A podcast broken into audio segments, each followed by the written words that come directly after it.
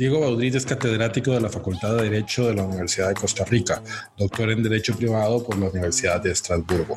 Federico Torrealba es profesor de contratación privada en la Universidad de Costa Rica y socio del bufete Facio y Cañas.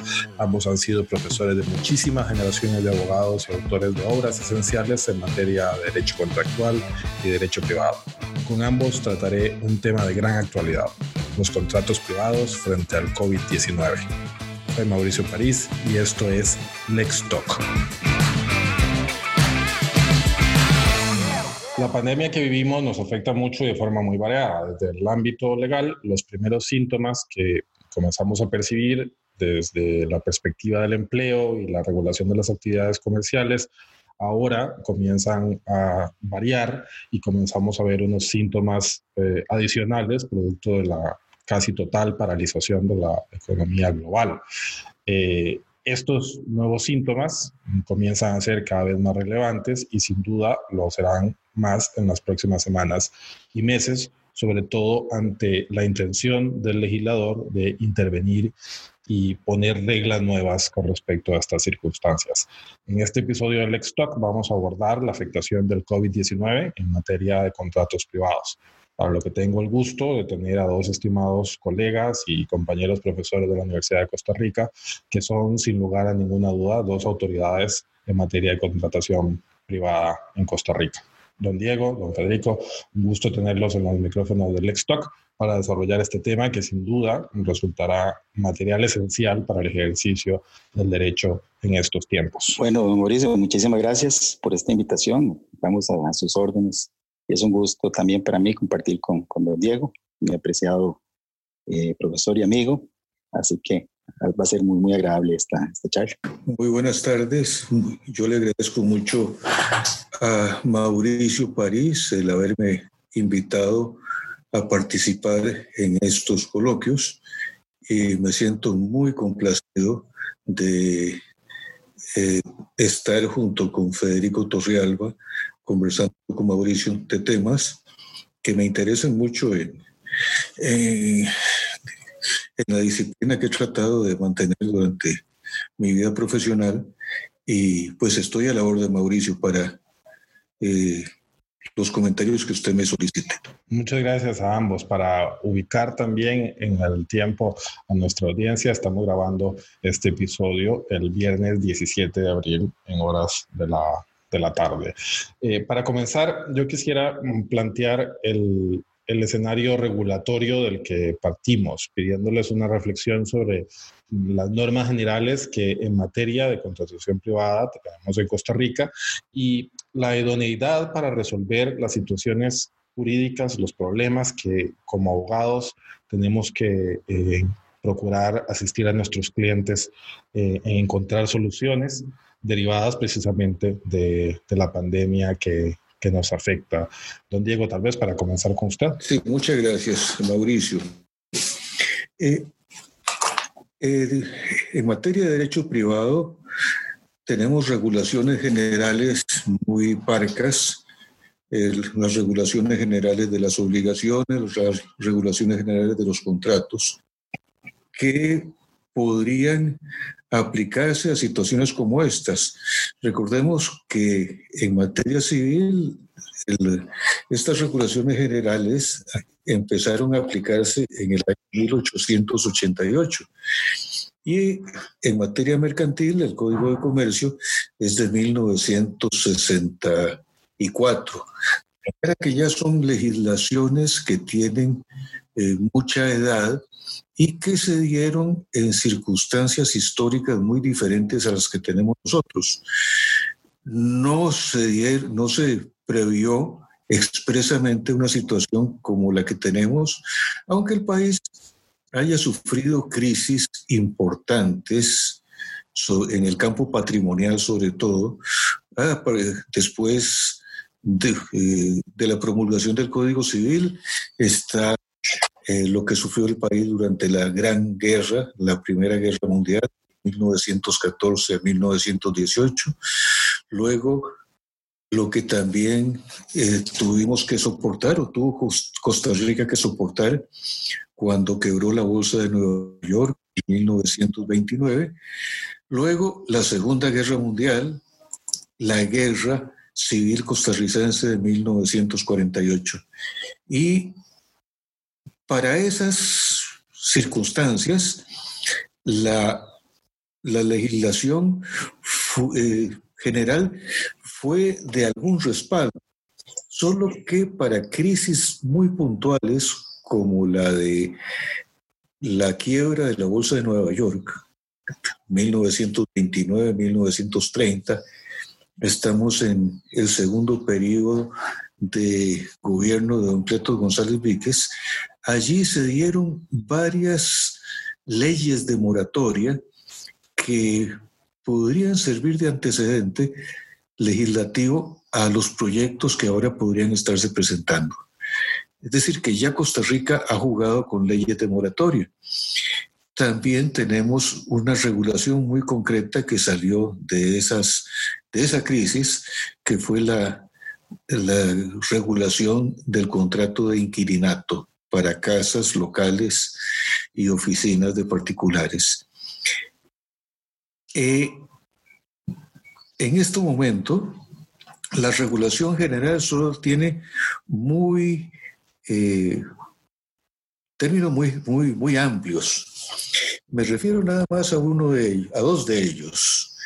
Uno, lo que dice el Código Civil sobre el contenido de los contratos, que los contratos obligan a las partes a lo que expresen en el convenio, pero además las circunstancias que la ley y la equidad hacen nacer de la obligación. Esa mención de la equidad podría ser un asidero para que los, el contenido rígido del contrato pudiera ser eh, a lo mejor variado por alguna instancia judicial con visos de validez. También tenemos el otro concepto importante que eh, vamos a estar manejando en esta conservación, en esta conversación, perdón, que es la idea de la causa extraña que viene ya fuera a extinguir obligaciones o a modificarlas. Causa extraña, que en este caso sería eh, la fuerza mayor. Eh, creo que de eso vamos a estar hablando eh, más adelante. Muy bien, don Diego, sin duda alguna vamos a hablar de estos temas con mayor profundidad más adelante. Federico, eh, sobre esta primera pregunta, este primer tema, estos retos de una legislación eh, un poco desactualizada, siguiendo la línea de don Diego, ¿qué nos podría decir? La pregunta es si es idóneo nuestro ordenamiento jurídico para afrontar una situación como esta y desde luego tenemos, tenemos normas arcaicas, tenemos grandes lagunas, por ejemplo, no hay una regulación expresa en materia teoría de la imprevisión, como si lo tienen todos los códigos modernos, eh, incluido el de Argentina reciente, vean que hasta los mismos franceses que fueron, que le dieron tanta batalla a la teoría de la imprevisión, recientemente cambiaron de opinión y la, y la incorporaron en la reforma que se le hizo al Código Napoleón en los años 16, 2016 y 2018. Sin embargo, esa escasez de nuestro ordenamiento positivo se puede resolver por vía jurisprudencial. Y básicamente hay dos doctrinas que se aplican en estos casos, que es la teoría de los riesgos, que es la distribución de pérdidas cuando ocurre una fuerza mayor, y la teoría de la imprevisión, que es la posibilidad de reformar un contrato cuando sobrevienen circunstancias imprevistas y extraordinarias. La teoría de los riesgos sí está eh, básicamente regulada en, las normas sobre, extinción de obligaciones por imposibilidad y en algunas normas específicas de los contratos especiales. La teoría de la imprevisión no está expresamente, pero como decía don Diego, se, se, puede inferir a partir de ciertas normas, como 1023, párrafo primero, y el deber general de buena fe. ¿verdad? Entonces, de hecho, los jueces nuestros ya la han aplicado ya la han aplicado. Hay una famosa sentencia del año 2006 donde, que se refiere a la indexación judicial de obligaciones pecuniarias, donde los jueces se dan permiso de intervenir y modificar los contratos vigentes. Así que no es un tema que, digamos, la, aplicación de la teoría de la imprevisión no requiere necesariamente un cambio legislativo, sería bueno, como miras hacia el futuro, pero con las normas que ya existen ya se puede y de hecho ya se ha hecho, ya se han modificado contratos para eh, ajustarlos a equidad.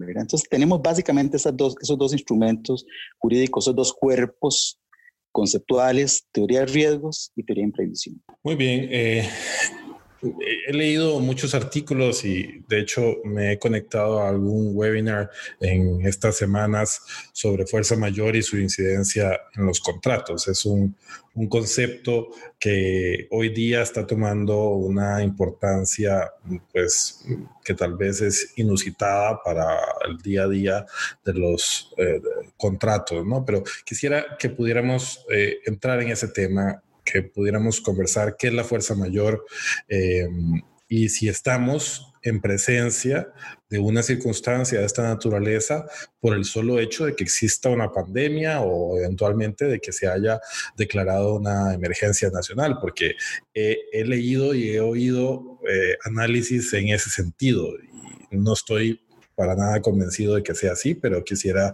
que, que lo puedan desarrollar. Tal vez, Federico, podrías comenzar vos.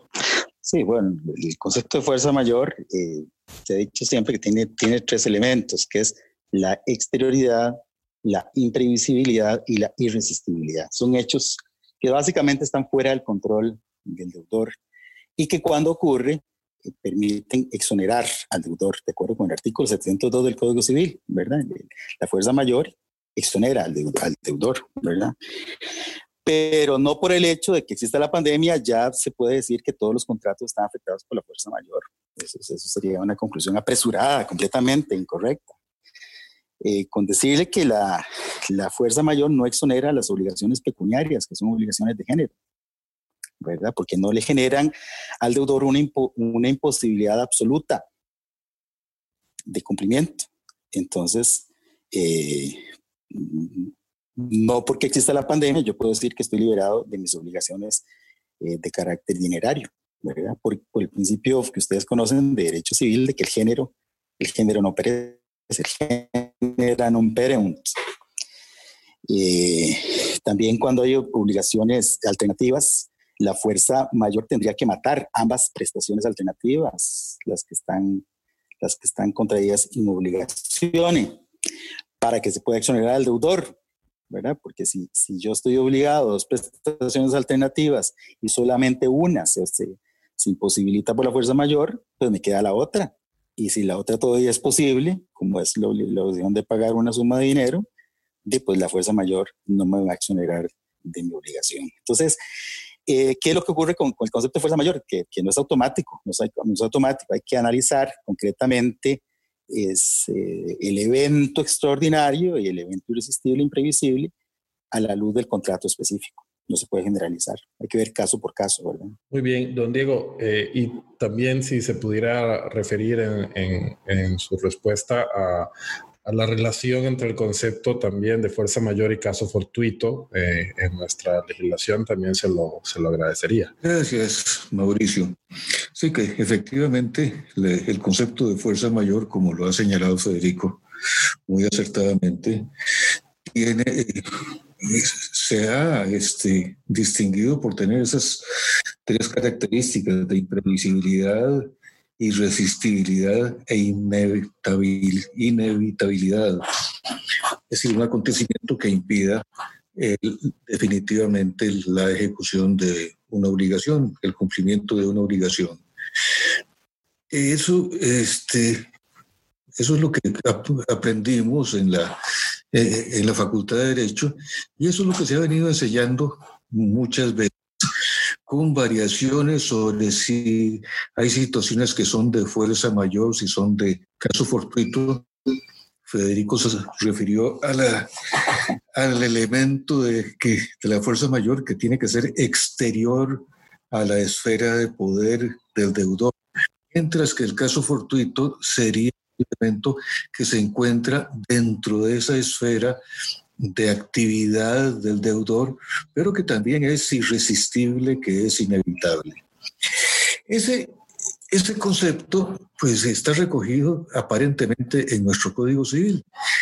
En la regulación de la teoría de los riesgos que mencionó Federico, notemos la ley exige que el hecho que impide el, el, cumplimiento de la obligación tenga el efecto de que ese cumplimiento sea imposible definitivamente, es decir, en una forma en que ya nunca podrá llegar a ejecutarse.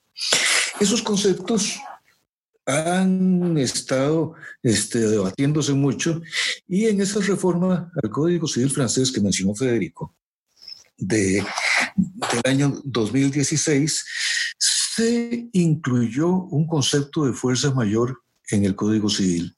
Contrariamente a la tradición de los franceses, que eran ricos a incluir definiciones eh, legales en las leyes, aquí sí lo hicieron.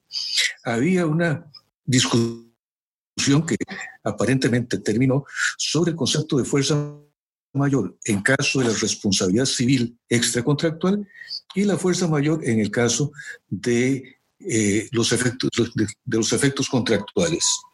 Y dice el Código Civil francés ahora, me atrevo a hacer esta traducción, dice, hay fuerza mayor en materia contractual cuando un acontecimiento que escapa al control del deudor, que no podía ser razonablemente previsto al momento de la formación del contrato y cuyos efectos no pueden ser evitados por medidas apropiadas, impide el cumplimiento de la obligación por parte del deudor. Ahí vean que la imprevisibilidad la sitúa esta ley francesa al momento en que el contrato se forma.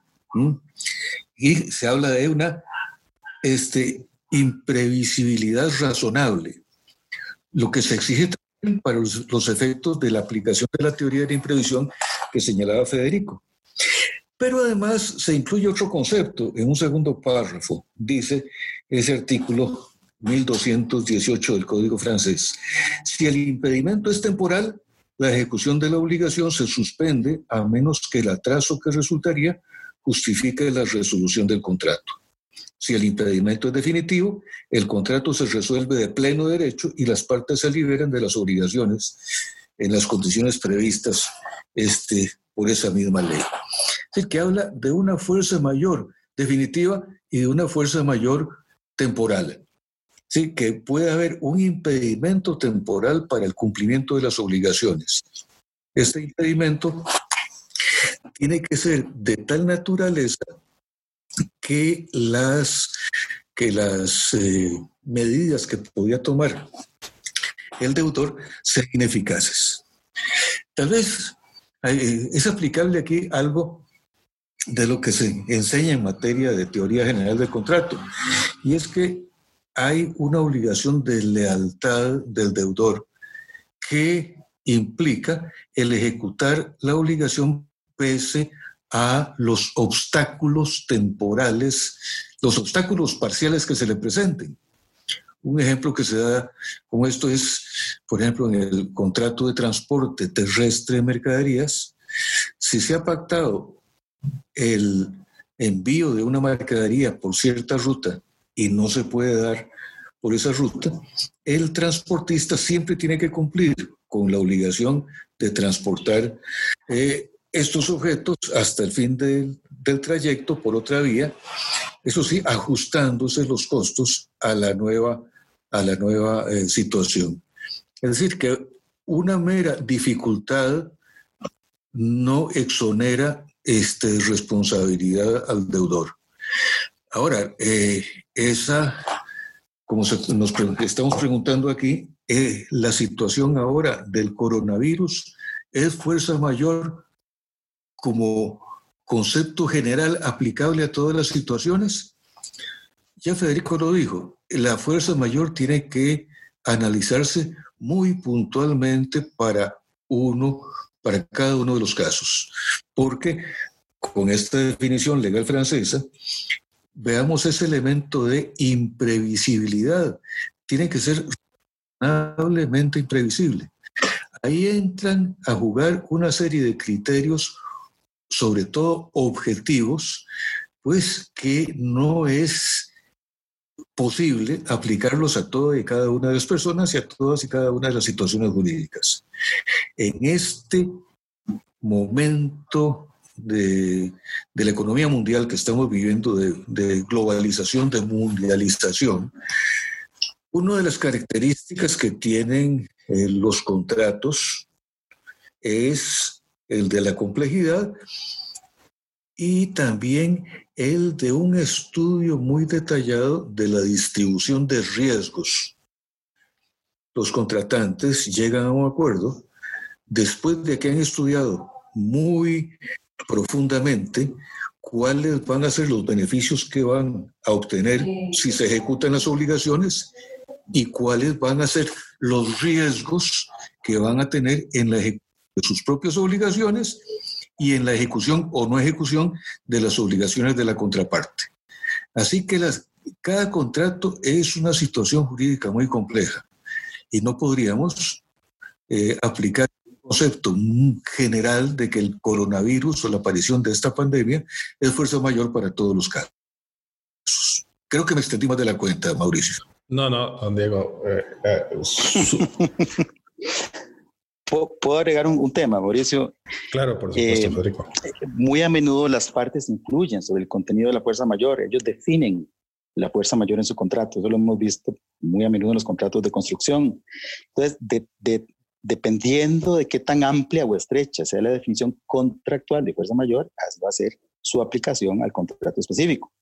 Puede ser que, los, que las partes hayan dicho que fuerza mayor solamente va a ser un huracán grado 5 entonces, un huracán grado 4, que normalmente calificaría como fuerza mayor, ya no lo es.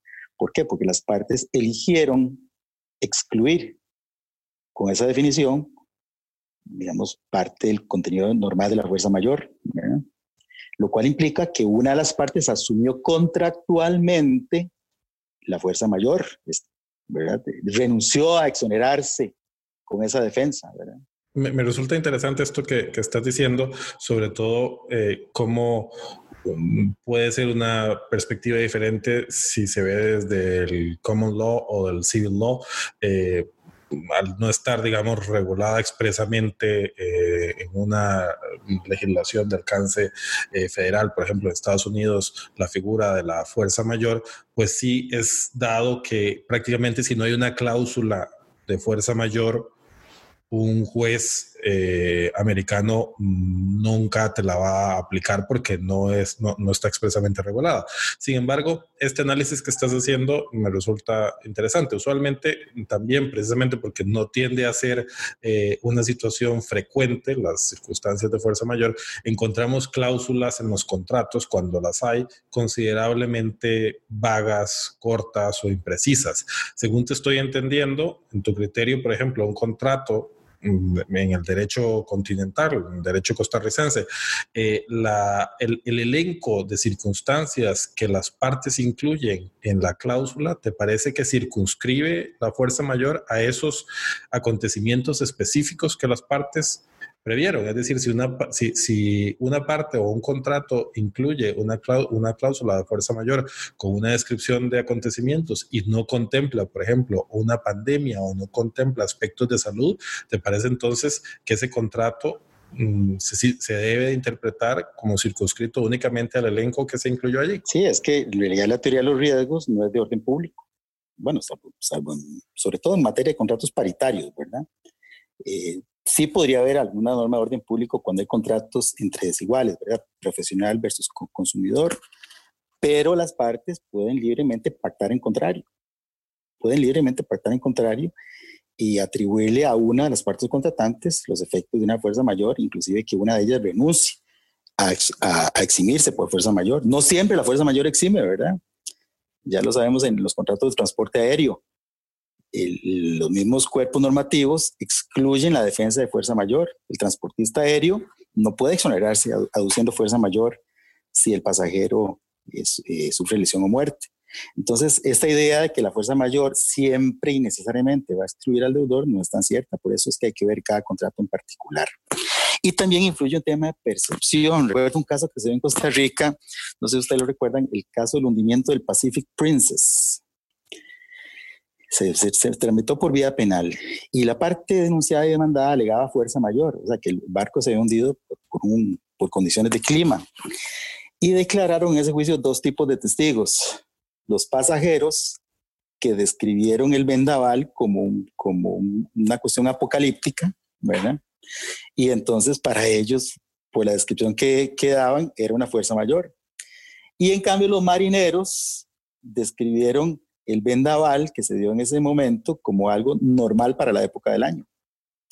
Entonces, al final de cuentas, la sentencia le dio más credibilidad a la percepción de lo que llamaron la gente de mar.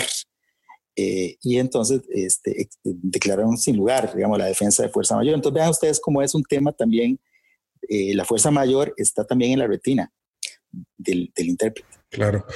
Eh, muy, muy interesante, sin duda. Y precisamente por lo casuístico que es la, la figura de la fuerza mayor y por el hecho de que eh, al parecer la parte que se sienta afectada por esta fuerza mayor tendrá que demostrarla y acreditar a la otra parte esas circunstancias, eh, ¿se puede declarar la fuerza mayor por alguno de los contratantes directamente o, o esa aplicación debería ser precedida por una declaración judicial o, arbitral. Y esto recuerdo, don Diego, que aprendí de, de usted en uno de, sus libros que hablaba precisamente de algo similar, pero con respecto a la terminación en caso de incumplimiento de una parte, que salvo que la, el contrato prevea que la parte puede dar por terminado de pleno derecho el contrato sin necesidad de declaración judicial previa, pues debería darse esa declaración. ¿Qué, qué opina usted, don Diego, sobre, sobre esa posibilidad que tiene esa parte de aplicar eh, la fuerza mayor de pleno derecho y no tener que acudir a obtener una declaración judicial o arbitral previa que la declare. Eh, la presencia de fuerza mayor es una cuestión de hecho, no es una cuestión de derecho. El deudor no puede cumplir porque una fuerza extraña, inevitable, imprevisible, eh, irresistible se ha presentado. eso el deudor no puede acudir a los tribunales para que lo exoneren de su obligación de, eh, cumplir. Eh, sucede lo mismo con, como usted señalaba, en, casos, otros casos contractuales, cuando la contraparte no ejecuta sus obligaciones, el acreedor, que es víctima del incumplimiento, puede dejar de cumplir las propias sin necesidad de acudir a los tribunales para que declaren la existencia de eso que se llama excepción de contrato no cumplido. Pero tanto el incumplimiento de una parte como la situación de hecho, que es la fuerza mayor, tienen que demostrarse en caso de que haya eh, litigio, en caso de que haya conflicto, en que no haya este reconocimiento de las partes. Eh, la obligación, cuando la fuerza mayor se presenta, se extingue de pleno derecho. Es igual que cuando hay una, eh, cuando hay una causa de nulidad, pues el contrato no tiene efecto derecho alguno. Sin embargo, en una situación y en otra situación, pues al acudir a los tribunales, debe demostrarse la existencia del hecho o la existencia de las situaciones jurídicas que dieron lugar a la nulidad o a la exoneración de responsabilidad. Quiero con esto decir que no se tiene que acudir a una declaratoria previa de fuerza mayor, salvo, como apropiadamente lo dijo Federico hace un rato, que se hubiera previsto que la exoneración de responsabilidad de las partes tiene previamente que sustentarse en una eh, constatación administrativa, eh, pericial o judicial. Es una cuestión de acuerdo de las partes. Al igual que las partes pueden distribuirse el riesgo de estos acontecimientos imprevisibles, hay eh, eh, pueden este, especificar cómo tienen que intervenir la autoridad judicial para arreglar su diferendo eh, patrimonial, autoridad judicial o autoridad o, o, decisión arbitral. Creo que con eso estaría contestando su pregunta, Mauricio. Sí, sin duda, don Diego. Y, Federico, antes, sí. Me permite, me permite agregar un, nada más déjame, déjame aderezarte, déjame aderezarte antes un segundo esto que vas a decir eh, para preguntarte también qué tan exhaustiva debería de ser las explicaciones que dé la parte que se siente afectada por la fuerza mayor en sus explicaciones, porque entendería que entonces más bien eh, el análisis es expuesto, es decir, la parte que considere que no hay fuerza mayor, tendrá que eh, activar los mecanismos judiciales o arbitrales para que se determine que no hubo fuerza mayor y entonces ahí sería donde se tiene que demostrar. Pero ¿qué tan exhaustiva debería ser esa explicación? La carga de la prueba de la fuerza mayor es muy pesada, es muy pesada, muy difícilmente los árbitros y jueces, ha sido mi experiencia litigando, la conceden con facilidad. ¿Verdad? Y, el tema que quería agregar es que, ¿qué pasa si sobreviene la fuerza mayor cuando ya el deudor está en estado de incumplimiento? Y hay una norma que hay que tenerle mucho cuidado, que está en el artículo 831, párrafo, eh, inciso segundo. Y es que el que alega imposibilidad, el Código Civil, sí, el que, el que quiere exonerarse alegando imposibilidad de cumplimiento no puede estar en mora, no puede estar constituido en mora. Entonces, si, si, si el evento de fuerza mayor viene cuando ya el deudor está en mora, eh, es muy probable que no le vaya a prosperar este, su defensa, eh, su, argumento. ¿Por qué? Porque él ya, ya estaba en incumplimiento antes de que este, eh, digamos, se materializara ese, ese, ese riesgo. Y sí, definitivamente, este, ah, bueno, hay un deber muy importante que tienen las partes y se subraya en los instrumentos internacionales y es que cuando sobreviene la fuerza mayor surge inmediatamente una obligación de comunicación, una obligación de información. Entonces, el deudor, para, que se, para demostrar su buena fe, debe inmediatamente poner en conocimiento de su contraparte el evento de fuerza mayor que le, que le va a impedir cumplir para que éste pueda tomar medidas de mitigación de su propio daño, ¿verdad? Y, que pueda también suspender su propio cumplimiento, etcétera. Entonces, este, el tema de, ir preconstituyendo y constituyendo en tiempo real, este, desde el punto de vista de estrategia de litigio, si ya, si una parte ve que no va a poder cumplir porque hay un evento de fuerza mayor, tiene que ir constituyendo en tiempo real su, su caudal probatorio, porque después reconstruirlo cuando ha pasado mucho tiempo es dificilísimo. Así que ese es el consejo que daríamos. Claro, perfecto. Eh, también algo, el, mundo no, no se ha detenido y todavía eh, se siguen firmando contratos y algo que me ha llamado la atención en los eh, últimas semanas con los contratos que se están firmando es que ahora sí las partes le prestan mucha atención a las cláusulas de fuerza mayor e incluso comienza a haber uno definiciones en los borradores que comienzan a incluir las pandemias, eh, como causal de fuerza mayor, ¿no? Entonces, de hecho, el otro día me, me comentaba una colega que un cliente expresamente le solicitó eh, incluir la pandemia del COVID-19 como causa de fuerza mayor. Es decir, a este punto, cuando ya eh, la pandemia está declarada, evidentemente mm, no va a constituir una causal de fuerza mayor, aun y cuando las partes expresamente la pacten. ¿Cuál sería la lógica, digamos, de un contrato que se firma hoy y que simplemente eh, las partes asumen que no va a, o que sí van a poder cumplir y más adelante, no sabemos qué tan profundo va a ser este hoyo en el cual nos estamos metiendo, eh, se agrava la circunstancia y una parte invoca esa cláusula eh, hecha ya, digamos, a, la medida yo, creo, que sigue siendo, sigue siendo válido, ¿verdad? Porque no, hay un importante aspecto aleatorio, no sabemos hasta dónde va a llegar, hasta cuándo. Entonces, por ejemplo, este, si usted está organizando un congreso y va a reservar desde ahora este, un hotel, entonces le conviene, este, y el Congreso lo está proyectando para febrero del año 2021, le conviene incluir eh, expresamente en ese contrato una, una repartición de riesgos para el evento de que para entonces todavía estemos en una, en una crisis sanitaria impeditiva, ¿verdad? Entonces, se justifica, ¿verdad? Sí, sí, se justifica eh, tomando en cuenta los aspectos aleatorios que todavía son muchísimos. Don Diego, ¿usted qué opinaría sobre, sobre esta posibilidad?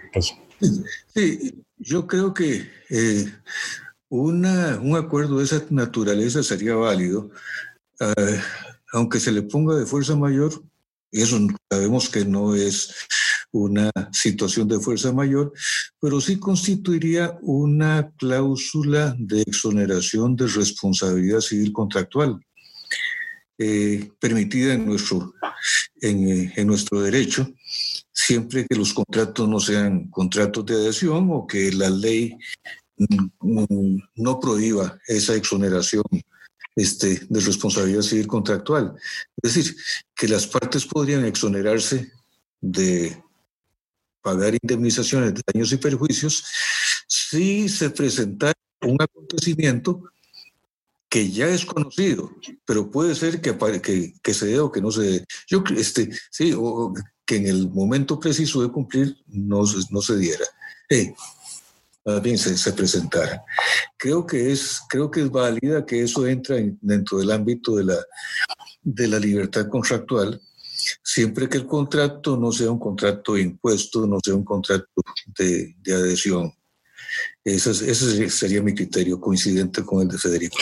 Muy bien, quisiera ahora que eh, volvamos a un tema que ya ambos mencionaron eh, inicialmente, que es eh, la teoría de la imprevisión contractual o excesiva negacidad sobreveniente o hardship, también como se le conoce en el mundo anglosajón. Es decir, en este eh, sistema contractual que tenemos, en esencia napoleónico, en donde el principio de pacta sunt servanda pareciera eh, tener una, primacía eh, absoluta con respecto al contrato, ¿Qué, rol juega la imprevisión contractual? Eh, y ya Federico decía que le encontraba alguna base normativa en el artículo 1023, pero ¿es suficiente realmente lo que tenemos hoy día como para que podamos afrontar con seguridad y con certeza eh, las soluciones que esta situación de pandemia puedan traer aparejada a los contratos?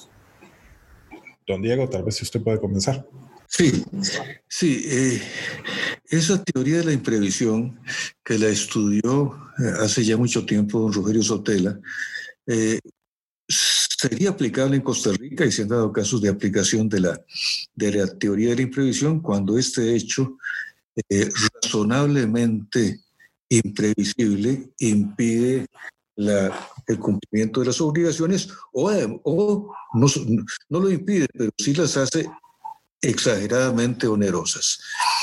Eh, las consecuencias de la teoría de la imprevisión serían de que ya fuera la extinción de, del contrato, la, resolución contractual, o bien la adecuación del contrato eh, por parte de los jueces o los árbitros a la nueva eh, a la nueva situación. Federico mencionó un antecedente judicial que es muy interesante. La, la sala primera de la Corte, para resolver un caso eh, entre particulares, un contrato de naturaleza civil, comercial, trajo a colación eh, doctrina de la contratación administrativa. Es esta que se refiere a la ecuación financiera del contrato, la teoría de la intangibilidad eh, patrimonial.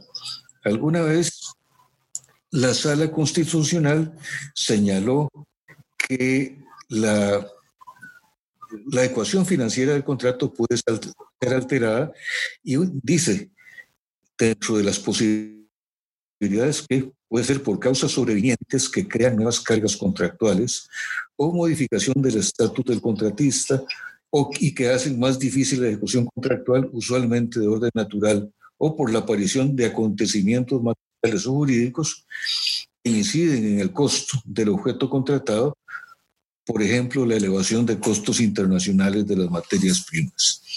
Estos son casos eh, que eh, en, materia de contratación administrativa se permite la readecuación de precios y la Contraloría General de la República tiene eh, la autoridad suficiente para hacer esos reajustes que son el pan nuestro de cada día de las empresas que llevan licitaciones del Estado.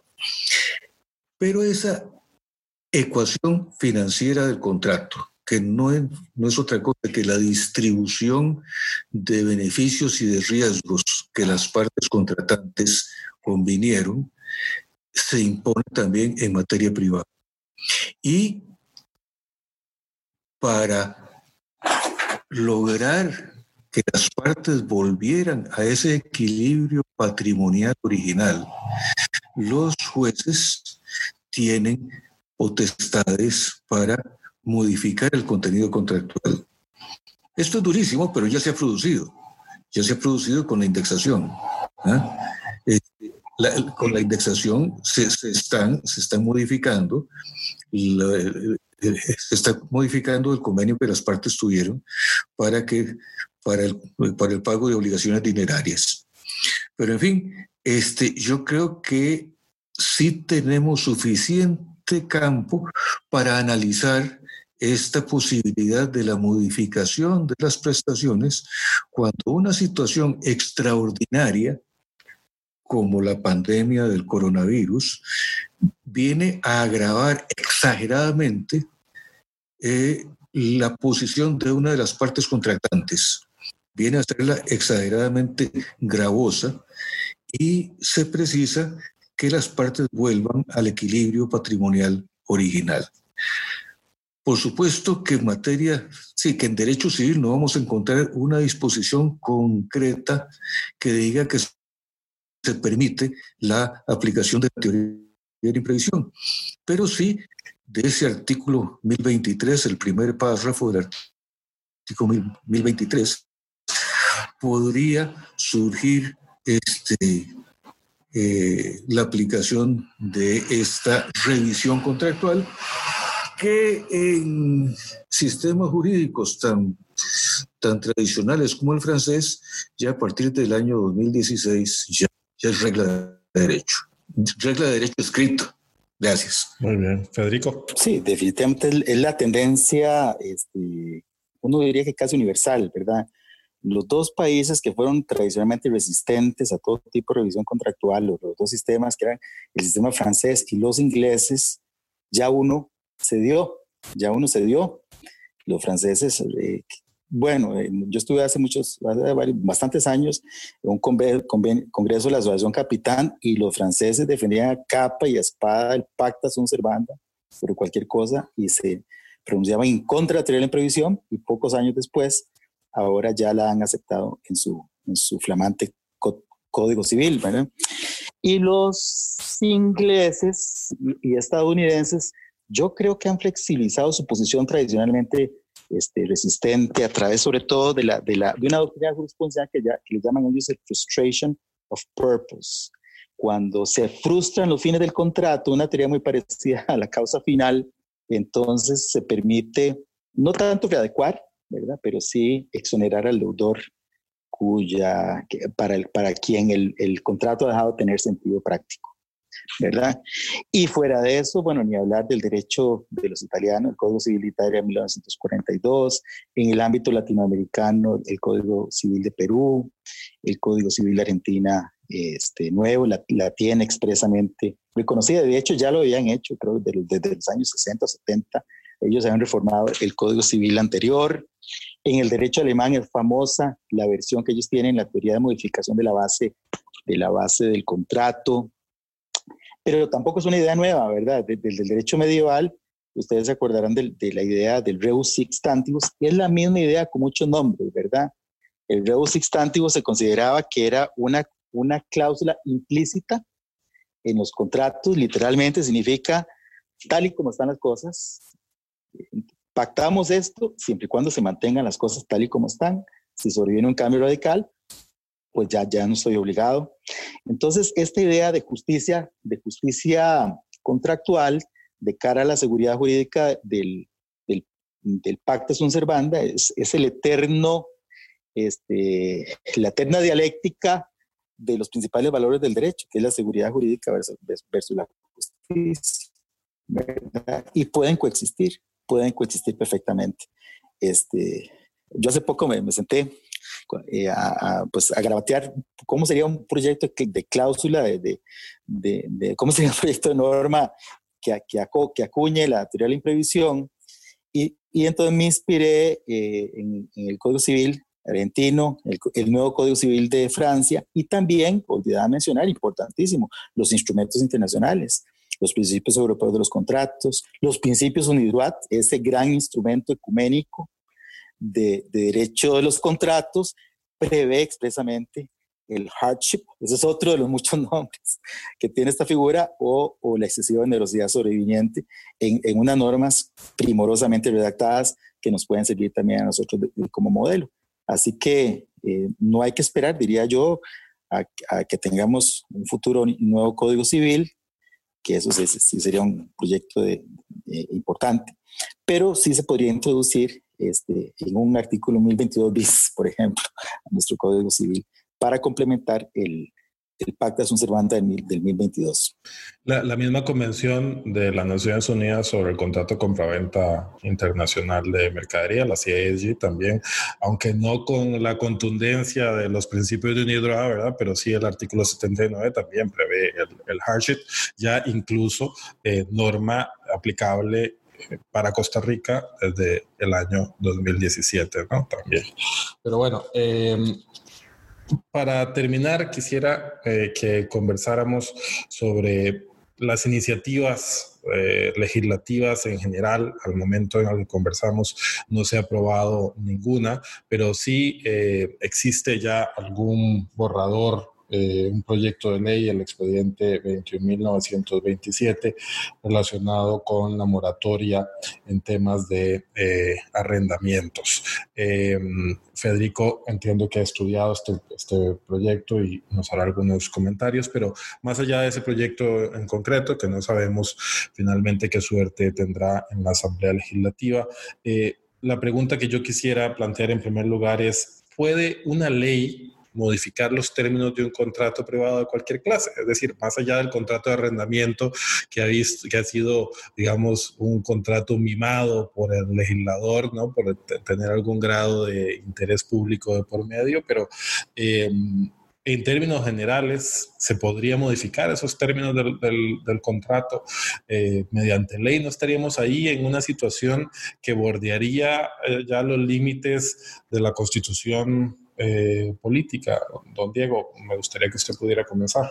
Me parece que eh, la libertad contractual tiene, si no es absoluta, que la libertad contractual tiene como límite muy, como límite muy conocido eh, el orden público.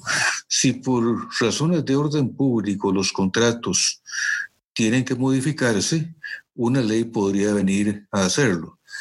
Entonces, eh, este orden público, que así lo mencionó en una célebre sentencia de la Sala Constitucional, eh, tiene que ser estrictamente considerado, dijo ese tribunal. Eh, el principio es que sí, los contratos podrían, los contratos privados podrían ser modificados por razones de orden público, así como la propiedad privada cede ante situaciones de orden público y que puede, un particular puede ser privado de su propiedad con previamente indemnizado, los particulares podrían sufrir la modificación de los contratos. Por esa razón, en situaciones extremas caben las leyes de moratoria. Leyes de moratoria que lo que vienen a establecer es la suspensión de pagos durante un cierto tiempo o indefinidamente. Esas leyes de moratoria en nuestro mundo occidental se han dado en varios países y eh, estas modificaciones de contratos han sido eh, muy frecuentes en nuestros países latinoamericanos que han sufrido devaluaciones eh, monetarias han tenido que revalorarse los contratos, pero también han tenido que disminuirse los valores de los contratos por el juego de las, de las situaciones monetarias. Entonces, en principio sí, podrían dárselas una ley modificativa de los contratos, pero por unas razones, por razones de orden público estrictamente consideradas.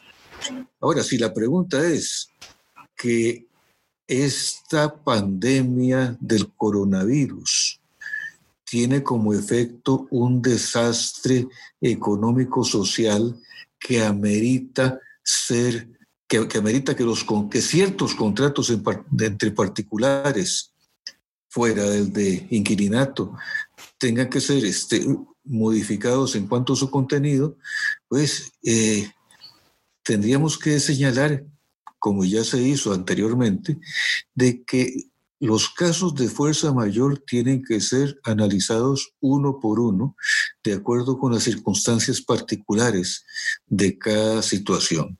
Así que una regulación genérica eh, creo que sería una regulación absurda, irrazonable, y por esas circunstancias sería inconstitucional. Sí, es, decir, una ley como he, visto que en algunos eh, países se, están discutiendo, una ley que declare una situación de fuerza mayor. ¿no? artículo 1 se declara fuerza mayor en todo el territorio costarricense por el plazo de tanto. Eso no tendría ningún sentido, ¿no? es a lo que usted se refiere. Sí, se, se puede declarar una situación de emergencia sanitaria, que es otra cosa. Claro, por supuesto. Claro, pero hay un tema, eh, Mauricio, no sé, vos lo en la pregunta, es si eh, una ley que me suprima un derecho adquirido, si no sería, eh, digamos, no tendría problema de inconstitucionalidad por, por tema de, que está aplicándome, se está aplicando retroactivamente. Entonces hay, hay un contraargumento ahí delicado porque el derecho, el derecho subjetivo o el derecho adquirido existe desde que se formó el contrato, aunque esté sujeto a alguna condición digamos, suspensiva de eficacia, pero ya yo tengo ese, ese contrato, ese crédito dentro de mi patrimonio. Entonces, que venga un, una nueva ley a suprimírmelo, a confiscármelo, ah, no sé, me parece que podría rozar con los instrumentos supralegales, ¿verdad? Eso es súper delicado. Y, y, y, también en el, en el caso en que, por ejemplo, se afecte eh, los derechos de una persona que pueda ser considerada inversionista, digamos, de cara a los instrumentos internacionales, a la Convención de Washington, podríamos enfrentar probablemente incluso eh, situaciones de responsabilidad del Estado ante arbitraje de inversión. Es, decir, cuando menos es un tema sumamente delicado que debería de ser visto con pinzas por los, por los diputados. Pero no sé, Federico, si querías referirte a, este proyecto de ley en términos generales. Básicamente, el proyecto de ley lo que establece es una moratoria, una moratoria tanto a los, a los inquilinos de vivienda como a los arrendatarios de locales. Entonces, dependiendo de cuánto ha sido la afectación a su, a su nivel de ingreso, pueden dejar de pagar transitoriamente, pero la misma ley, un plazo que, que ahí se establece, eh, determina que eh, el, ese inquilino tiene que pagar el 100% de esas deudas que de momento se suspende su, su, su, eficacia, ¿verdad? Entonces, esto implica que la ley le está atribuyendo todo el, el, golpe del riesgo de esta situación al inquilino, ¿verdad? Porque el arrendante está cobrando el 100% de su renta, lo que pasa es que lo cobra en forma diferida.